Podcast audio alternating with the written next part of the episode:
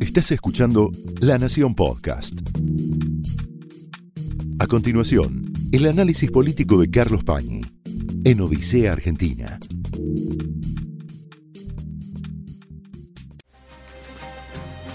Podríamos enfocarnos en algo, en, en un episodio, en una circunstancia específica y a partir de ahí abrir el foco de nuestra visión sobre lo que está pasando hoy en la Argentina. Ese episodio, esa circunstancia específica, es el viaje que está realizando Silvina Batakis a la capital de los Estados Unidos, a Washington, para tomar contacto en una agenda que le preparó el embajador Jorge Arguello con las autoridades del Fondo Monetario Internacional y también con algunos directivos de empresas con inversiones en la Argentina. ¿Qué pretende Batakis con este viaje? Que la conozcan, porque es desconocida en ese ambiente. ¿Y por qué quiere que la conozcan? Porque la imagen que se ha constituido alrededor de ella con elementos objetivos y en alguna medida imaginarios o supuestos, conjeturales, es que ella es en el Ministerio de Economía una delegada de Cristina Kirchner. Por lo tanto, en el Fondo Monetario Internacional y en esos centros de poder hay una duda, una gran incertidumbre respecto del compromiso de Batakis con el programa negociado, acordado por su antecesor Martín Guzmán con el Fondo Monetario Internacional. Esa duda, esa incertidumbre respecto de qué convicción tiene Batakis respecto de que ese programa debe ser cumplido, ahora es más importante, es más acuciante que en la época de Guzmán porque Batakis está en una situación más complicada que Guzmán. Y esa complicación no proviene, tal vez ni principalmente, del movimiento, de las jugadas, de las posiciones de Cristina Kirchner, que sí era un problema para Guzmán.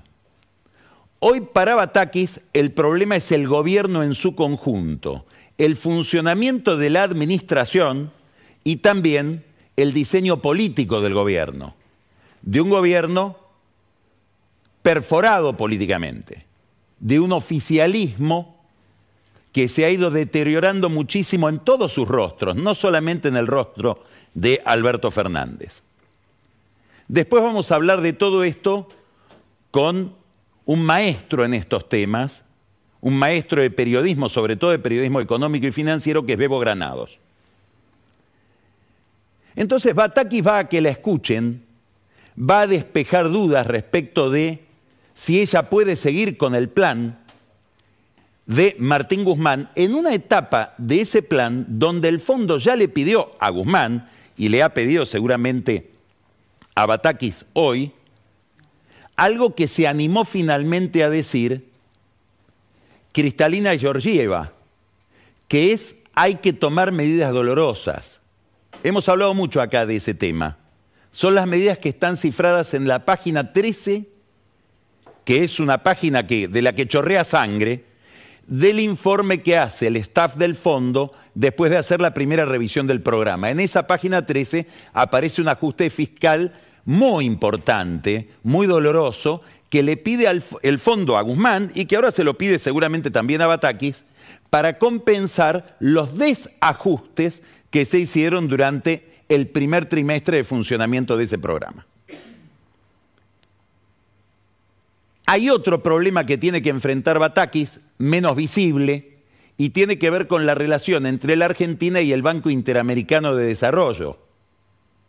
Ahí está Mauricio Claver Carone, un alguien declarado enemigo por este gobierno, por haber sido una figura importante en la concesión del préstamo al gobierno, del, del Fondo Monetario al gobierno de Mauricio Macri, Claver Carone está sometido a una investigación por temas personales, no muy claros, ha trascendido muy poca información en el Banco Interamericano de Desarrollo. Y lo que ha trascendido sí es que la acusación formal, casi una acusación penal, contra Claver Carone la ha llevado la representación argentina en el BID. Y ese debe ser un motivo bastante poderoso para que el BID le haya suspendido el crédito a la Argentina, inclusive créditos que están aprobados. Quiere decir que un gobierno con un enorme problema de financiamiento, internacional y también local, en dólares y también en pesos, se va privando también de otras fuentes de ingresos por este tipo de conflictos.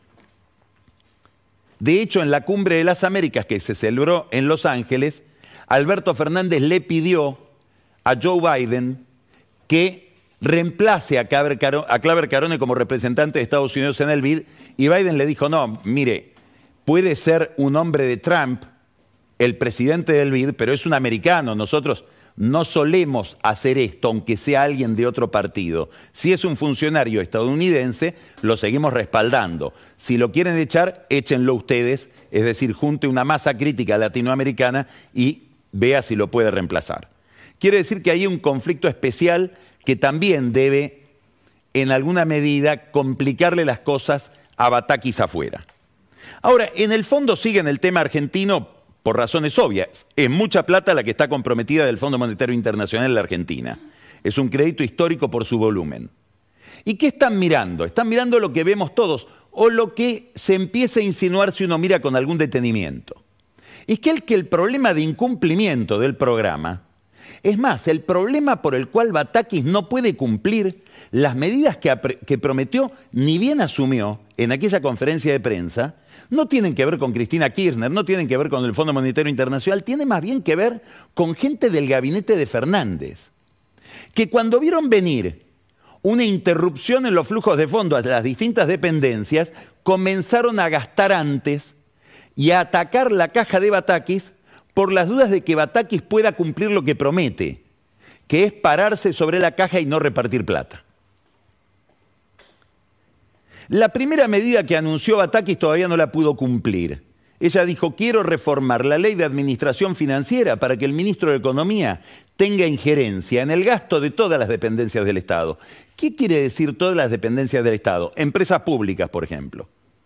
Aerolíneas, el PAMI, lugares donde están los críticos de la gestión de Fernández y del acuerdo con el fondo. Por ejemplo, la Cámpora, que descree del ajuste pactado por Guzmán. Bueno, ella quería ir sobre esas dependencias y también sobre unas unidades administrativas misteriosísimas, son cajas muy opacas, tanto en los fondos que manejan como en las designaciones que realizan, y esto no es un problema de este gobierno, es un problema de muchos años para atrás, muchos ministros quisieron asomarse a estas entidades y no pudieron, que son los fondos fiduciarios.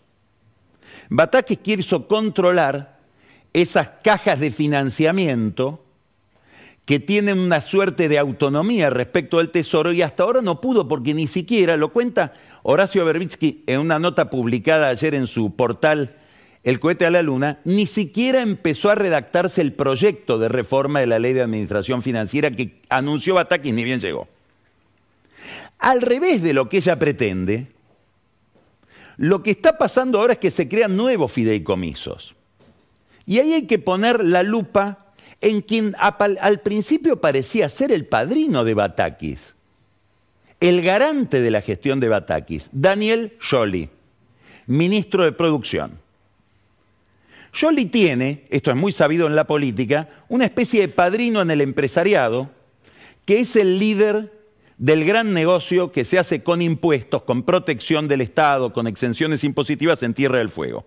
En Tierra del Fuego hay un gran negocio que tiene que ver con la importación de electrónicos y el ensamblado de electrónicos, muy protegido, que tiene dos cabezas, digamos. Uno es Nicolás Caputo, el amigo de Macri, y otro es Rubén Cherniajowski, que es el íntimo amigo del padre de Jolie, que pertenecía al negocio de los electrodomésticos, como todos recordamos. Cada vez que Jolie llega a un lugar en la función pública, hay alguna medida que emana de él que beneficia a Cherniakowski. Cherniakowski ha sido públicamente el principal recaudador de la campaña de Daniel Jolie en el año 2015. Era el que reunía empresarios para pedirles dinero. Cuando Jolie llega a Brasil, lo primero que publicita es una gestión para abrir el mercado brasileño a los langostinos que exporta Cherniakowski. Ahora llegó al Ministerio de Producción y emitió el 19 de julio, la semana pasada, apurándose por las noticias que venían desde su discípula Batakis diciendo se acabó el gasto, emitió una resolución en combinación con el Banco Vice, con el Banco, digamos, de Desarrollo, que comanda José de Mendiguren, una resolución para establecer un fideicomiso para Tierra del Fuego y las industrias de Tierra del Fuego, es decir, para beneficiar, entre otros, a Rubén Cherniajowski. Esto de que Jolie llega a una dependencia y la primera medida tiene que ver con beneficios para quien lo ha financiado, ya en el gobierno se conoce como el teorema de Pichichi. En esa resolución se dice lo siguiente, es interesante leerlo por el disparate de todo, ¿no? Un argumento, un considerando para establecer el fideicomiso. Dice que el sendero de desarrollo de la provincia de Tierra del Fuego ha estado marcado por los lineamientos e incentivos generados por la ley 19640, que es la que establece ese régimen de protección, y en particular por el denominado subrégimen industrial, en torno al cual la sociedad local ha acumulado un conjunto de saberes, capacidades y stock de capital. Y dice que a casi medio siglo de la sanción de esa ley, tan buena, escuche la redacción de esto, resulta necesario generar nuevos instrumentos para impulsar, sostener y garantizar el crecimiento de la, de la, provincia mediante la creación de nuevos instrumentos. Es decir, lo que nos dice Jolie acá es que hay que crear nuevos instrumentos para crear nuevos instrumentos. Eso lo escribe un funcionario que seguramente no lee dos veces lo que está escribiendo lo firman ministros, funcionarios legales, digamos, pasa por todo un trámite eh, administrativo sin que vean el disparate de lo que están escribiendo. Pero nos está diciendo algo importante. Le dimos protección durante 50 años a ese régimen y todavía no sirve. Necesita más protección, necesita que el Estado le inyecte más plata para hacer un negocio, como dice uno de los empresarios que está instalado en esa en, esa actividad, en esa actividad de importación, yo hago negocios con impuestos. Este es un amigo de Batakis que va sobre la caja de Batakis y, se apura para crear un fideicomiso donde el Estado Nacional, en vez de ahorrar, le va a inyectar más plata a un sector protegido, con el que está relacionado políticamente. El otro amigo de Batakis tal vez el funcionario más ligado de toda la administración, Alberto Fernández. Probablemente la figura por la cual Fernández se peleó con Cristina Kirchner y con Máximo Kirchner, mucho más que Martín Guzmán, que es Santiago Cafiero, el canciller, también escuchó que venía el congelamiento de vacantes. Entonces, en la Cancillería consiguieron que el 20 de julio, un día después del fideicomiso de Jolie, se firma una resolución ocupando 191 cargos que están vacantes en la administración de la Cancillería. No vaya a ser que Bataques congele esas 191 vacantes. Hay que gastar rápido antes de que llegue Batakis. Insisto, estas no son cosas de Cristina Kirchner, ¿eh? que tendrá con Batakis otros problemas, después vamos a hablar. Estos son medidas del equipo más íntimo de Alberto Fernández y en el caso de Jolie de los amigos de Batakis. Hay un problema que sí Batakis va a tener con el kirchnerismo y tiene que ver con la segmentación de tarifas. No es un problema solo con el kirchnerismo. Lo primero que está demostrado es que la segmentación es muy disparatada como se ha planteado, con el tema del formulario que hay que llenar. Hoy las distribuidoras de electricidad en la Argentina están abarrotadas de gente que va a preguntar cómo es este sistema de segmentación por el cual alguien que considera que no merece que le quiten el subsidio reclama que se lo mantengan. Y de eso se tienen que encargar las compañías porque el Estado todavía no sabe explicarlo. Hay además una falta de información enorme entre las autoridades y las empresas porque a las empresas todavía no les llegaron ni siquiera los cuadros tarifarios. Es decir, todavía no se sabe sobre qué tarifas habría que aplicarnos subsidios. Todavía no se hicieron, o por lo menos no se comunicaron. Y además hay una polémica dentro del gobierno. Guzmán y su programa, que ya no tiene quien lo ejecute porque la gente de Guzmán se fue, pretendía esta segmentación por nivel de ingresos. Es todo un problema, ¿por qué? Por un detalle técnico. Alguien rico o alguien en buena posición, respecto de alguien en mala posición, más vulnerable, por ejemplo, en términos de comida, gasta 5 a 1. En términos de indumentaria, estos son datos del INDEC, alguien del primer 10% de la población más acomodado respecto de el último 10% gana, gasta 7 a 1 en ropa. En electricidad no, es 2 a 1. Quiere decir que hacer un gran ajuste sobre la tarifa, aumentarle mucho la tarifa al sector más acomodado, tampoco rinde mucho en términos de ahorro. Esto ya lo hemos dicho. Va a haber un ahorro que es el 0,75 del total de los subsidios. O sea que al final tampoco, si se pudiera hacer, cosa sobre la cual, como estamos diciendo, hay muchísimas dudas, va a ser muy poco eficiente en términos fiscales. ¿Esto qué supone? Supone que Batakis va a tener que explicar cómo es que va a lograr lo que no logró Guzmán ahora que apenas hizo el anuncio de que va a gastar menos, los ministros se largaron y los distintos sectores a atacar la caja. Ya hablamos de los piqueteros del gobierno, ahora el movimiento Evita se separó de esta posición pidiendo un salario universal. Aquí, a la cabeza de esto está Juan Grabois. Todo esto que supone que va a haber mucha dificultad para achicar el déficit. Si no se puede achicar el déficit, ese déficit gigantesco va a haber que financiarlo. Y como no hay financiamiento en dólares, y hay cada vez más dificultades en conseguir financiamiento en títulos en pesos, el gobierno va a tener que seguir emitiendo. Por eso la gente que ve que sus pesos se deterioran por la inflación y se van a deteriorar más por la inflación, huye hacia el dólar. Obviamente vamos a hablar después con Bebo Granados de este tema.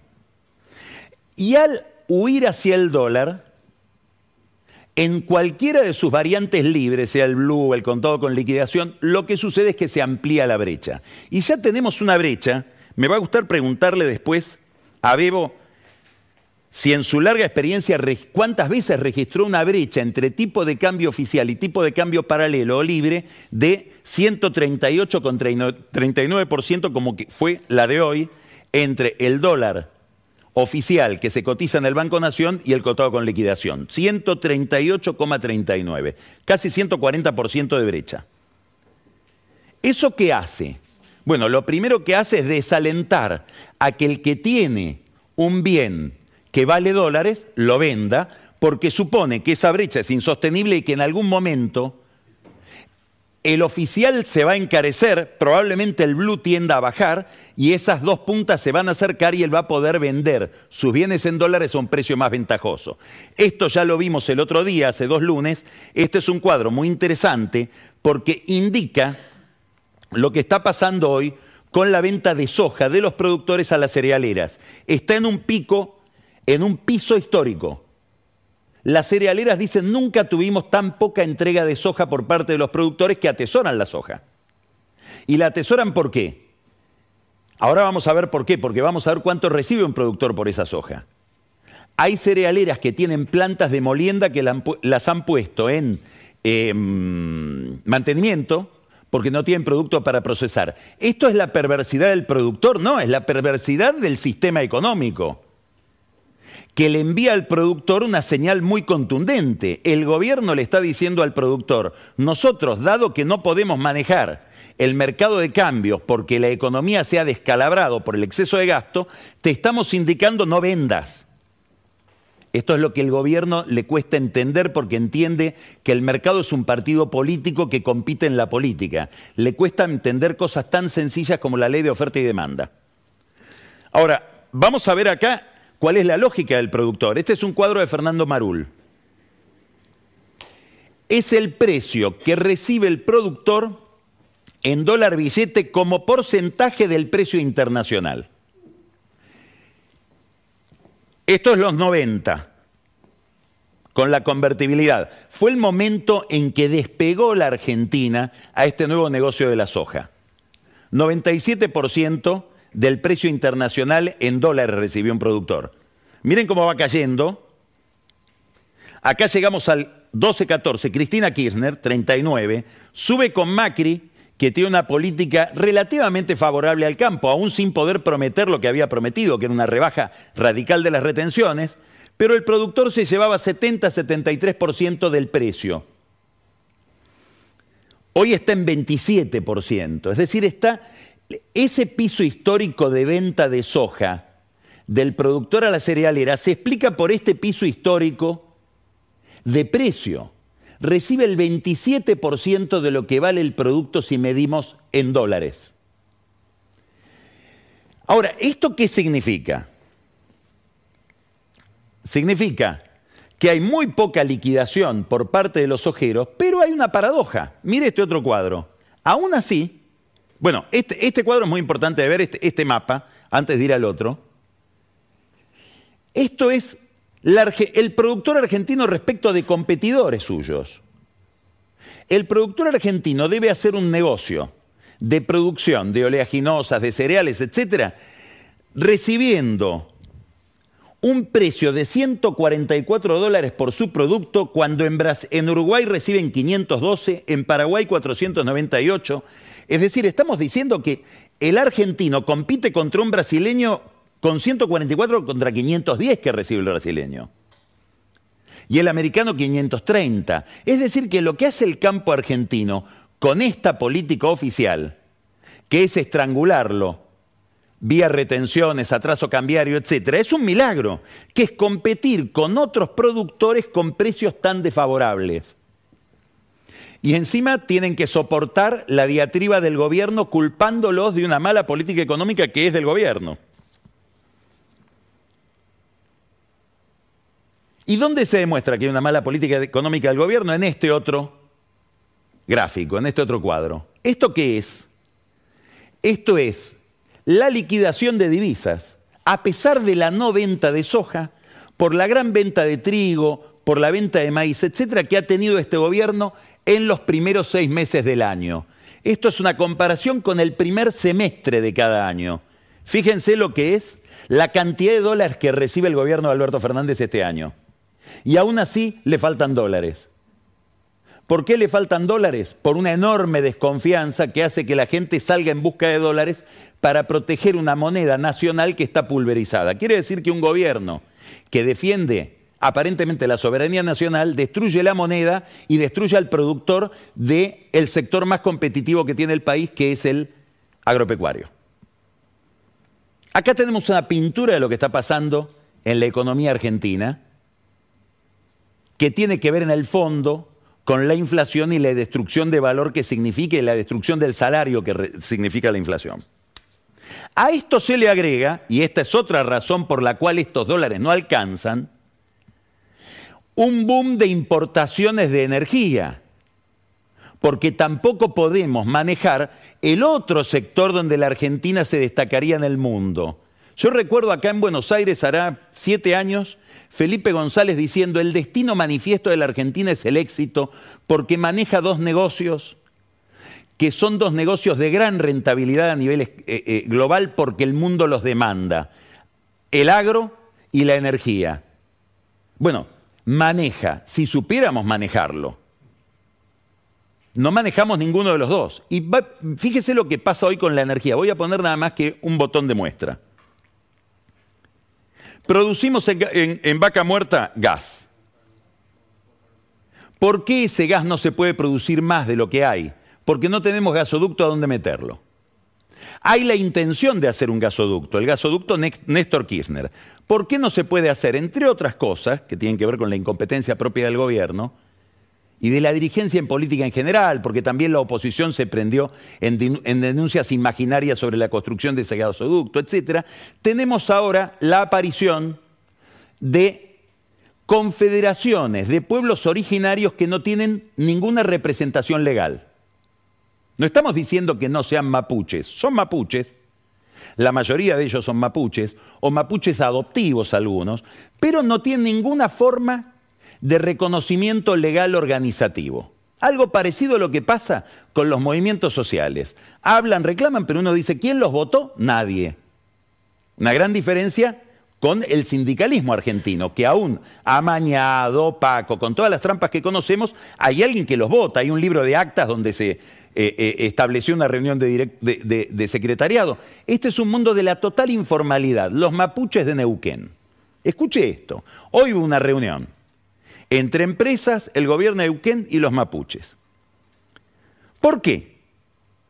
Porque los mapuches, reunidos en una confederación mapuche que, insisto, carece de personería jurídica, entre otras cosas porque dejaron vencer todos los trámites, no realizaron los libros de actas, no realizaron las asambleas, la maneja un par de cabecillas de los que ahora vamos a hablar, piden resarcimientos para que las empresas petroleras, y entre ellas la empresa que tiene que hacer el gasoducto, que es Enarsa, del gobierno, del Estado, puedan pasar por sus tierras. ¿Cuáles tierras? Tierras que ocupan y que tampoco la provincia les concedió. Tierras que son de la provincia, que ellos pretenden que se las reconozcan, pero la provincia no se las recomendó, no se las reconoció. Quiere decir que estamos hablando de agrupaciones informales que carecen de personería jurídica, que carecen de institucionalidad, que reclaman tierras que podrían, tal vez sean de ellos, pero que la provincia, concretamente el gobierno de Neuquén, no se las ha reconocido. Aún así, pretenden que las empresas les reconozcan esos derechos y paguen para pasar con el gasoducto o para realizar cualquier tipo de obra, inclusive para limpiar una planta en tierras que ellos reivindican como propias. El líder de esta agrupación se llama Gabriel Cherky. Es un mapuche adoptivo que tiene un ideólogo atrás que se llama Jorge Nahuel están asociados a la clase política de Neuquén. En algunos casos, para autorizar determinadas actividades, piden dinero. ¿Cuánto dinero? Por ejemplo, hay empresas que han recibido pedidos de 300 mil dólares para realizar un pasaje por tierras que, insisto, no son de ellos, ellos reclaman como propias, la provincia mira para otro lado. Hoy se celebró un acuerdo para poder empezar el gasoducto Néstor Kirchner. Ese acuerdo quedó cifrado en una especie de acta que es esta. Este es el procedimiento. El procedimiento es que la provincia se compromete a someter cualquier actividad petrolera de Neuquén a la consideración de asambleas mapuches de comunidades que, insisto, no tienen personería legal. Esas comunidades convocan a asambleas, tienen 10 días para realizar una reunión preliminar, se llega a una negociación, establecen sus condiciones frente a la empresa y después, dice este gráfico, llegan a un acuerdo que debe ser acatado por las autoridades. Y si no se llega a un acuerdo, ah, no hay negocio. O puede durar esto muchísimo tiempo. Hay empresas que llevan tres años tratando de llegar a un acuerdo ante los requerimientos de Cherky y de su socio Nahuel, que no solamente dicen tenés que pagar 300 mil dólares, sino que dice, y además esta obra la tenés que hacer con tal y tal contratista. Cherky tiene, por ejemplo, unos desarrollos turísticos extraordinarios que él mismo promueve, unas cabañas divinas en el, en el río Atuel, que provienen seguramente, no sabemos de qué, pero tal vez de estos fondos. Habría que suponer. Pregunta, ¿qué relación tienen estos mapuches con el secretario general del gremio petrolero? El señor Rucci, Marcelo Rucci. El secretario general del gremio petrolero de los petroleros privados fue intendente de Rincón de los Sauces, donde aparentemente no se puede hacer nada en materia de petróleo sin pasar por empresas que se sospechan están vinculadas al secretario general del gremio y que maneja un señor Ángel Salazar. Hay una relación entre los mapuches y el sindicato. Y aparece otro personaje que se llama Guillermo Coco, que fue en su momento, no sabemos si ahora también, porque parece que se han distanciado o dicen estar distanciados, la mano derecha e izquierda en materia de energía del líder de la provincia, que es Jorge Zapag.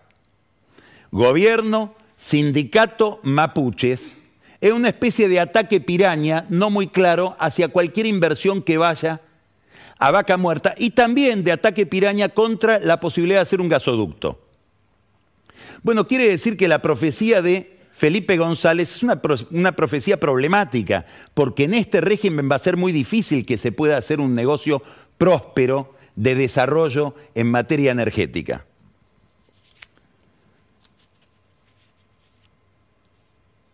El otro, obviamente que si no hay gasoducto no hay la posibilidad de hacer la extracción de gas y vamos a seguir dependiendo del gas importado y ese gas importado va a estar devorando las reservas de este gobierno y del que viene.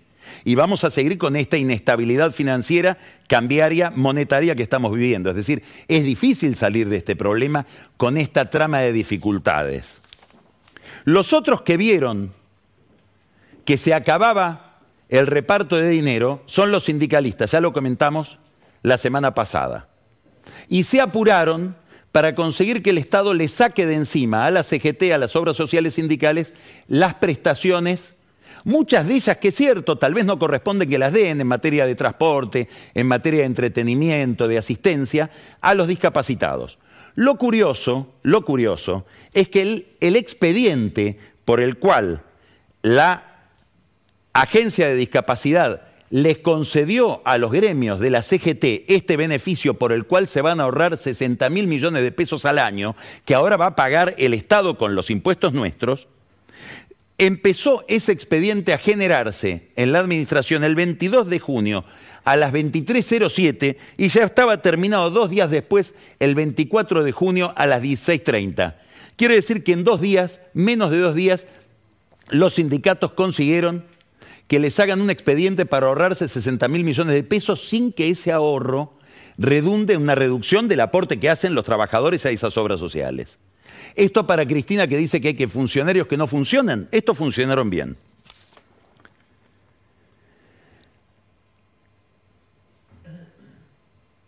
Este mapa que estoy pintando contrasta no con Suiza, sin faltar respeto a nadie, ¿eh? contrasta con Paraguay. Hoy hay una noticia en los diarios financieros, que es que Paraguay acaba de conseguir que Moody's, que es una consultora, una agencia de calificación de riesgo de los países, es decir, una agencia que determina cuánto tiene que pagar un país por obtener crédito, nosotros estamos en un índice de riesgo país que ya casi toca los 3.000 puntos hoy, récord, como si fuéramos a defoltear mañana, Paraguay consiguió que la pasen de estable a positivo y en cualquier momento consigue el grado de inversión, es decir, pasa a la élite de los sujetos de crédito, de países a los que conviene prestarle porque son solventes y son serios. ¿A qué se debe? A una política ya de largo plazo de mantener determinada política administrativa respecto del Estado, determinada política fiscal. Paraguay, ya explicamos el otro día la enorme ventaja que lleva Bolivia en materia de tipo de cambio. En el norte argentino se ahorra en bolivianos, así como en la capital se ahorra en dólares. ¿Cuál es el problema? Obviamente es un problema político. Después vamos a preguntarle a Bebo cuánto de esto es técnico económico, financiero, monetario, cuánto de esto es político. Si uno habla con embajadores de países poderosos, los que mandan en el fondo, dicen, este es un gobierno con el cual ya uno no sabe con quién hablar. Es un gobierno sin centro, es un gobierno ausente. El presidente está fisurado emocionalmente. Salen crónicas todos los días, el otro día una reunión con intendentes en pila, donde la Casa Rosada tuvo que aclarar, dice la crónica de Clarín, la Casa Rosada negó lágrimas. Ya estamos en el fondo del mar si hay que hacer esa aclaración. Cristina Kirchner, que la sostiene a Batakis como puede, sin mostrarse, le da el auxilio a Kisilov, lo cual sirve de poco para Batakis, porque le da el auxilio a gente que no cree en el programa de Batakis. Es decir, es como ir a un médico que tiene la receta contraria a la que uno tiene que cumplir. El tratamiento inverso. Convencida de que este gobierno está terminado y que va a seguir perdiendo votos, desesperada porque esa degradación no se siga consumando. Y Massa, que sigue creyendo que esta es la oportunidad para entrar al gobierno, tomar todo, poner amigos, y si logra salvar al gobierno de una catástrofe, postularse en el 2023 como candidato a presidente. Le preguntan los amigos a Massa, pero vos estás viendo el problema político.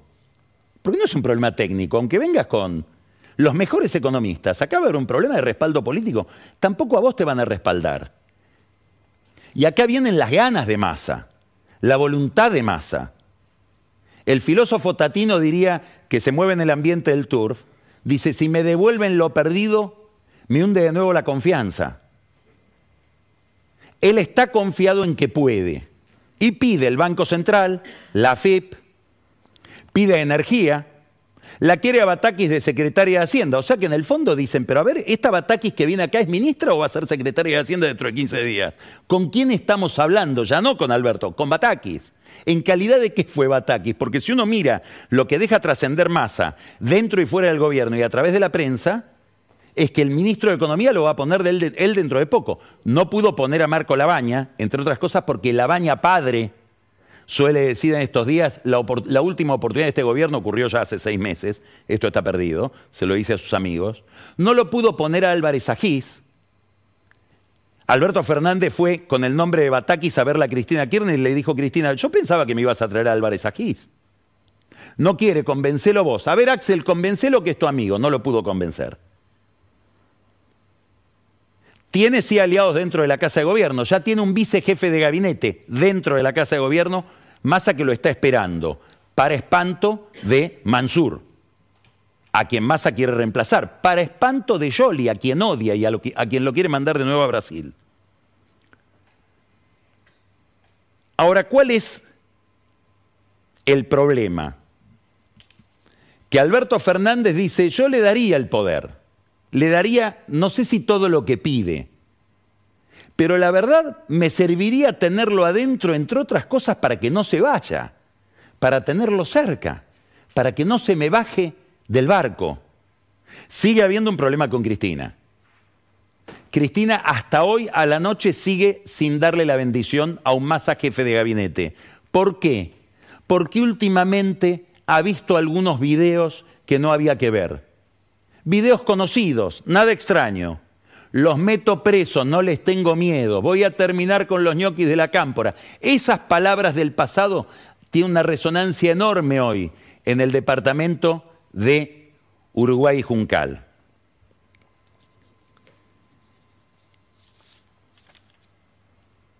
Fernández, como vimos, no sostiene a Batakis. Cristina la sostiene, pero no se quiere identificar públicamente. Massa la quiere degradar. Hay una frase de Perón que me la hizo llegar hoy un peronista memorioso, que dice, el que quiere conducir con éxito tiene que exponerse. El que quiere éxitos mediocres, que no se exponga nunca. Y si no quiere cometer ningún error, lo mejor es que nunca haga nada. Este último caso sería el de Alberto Fernández que ya está casi sin cometer errores por inacción. El problema central sigue siendo la política. El problema central sigue siendo que Cristina Kirchner, Alberto Fernández, Massa, todos tienen más de 60% de imagen negativa. Ahí está la brecha. Le vamos a preguntar ahora a Bebo cuánto hay técnicamente de cierto en esa brecha y cuánto hay de miedo político, de falta de orientación, de rumbo de saber lo que va a pasar. Bataki llega al fondo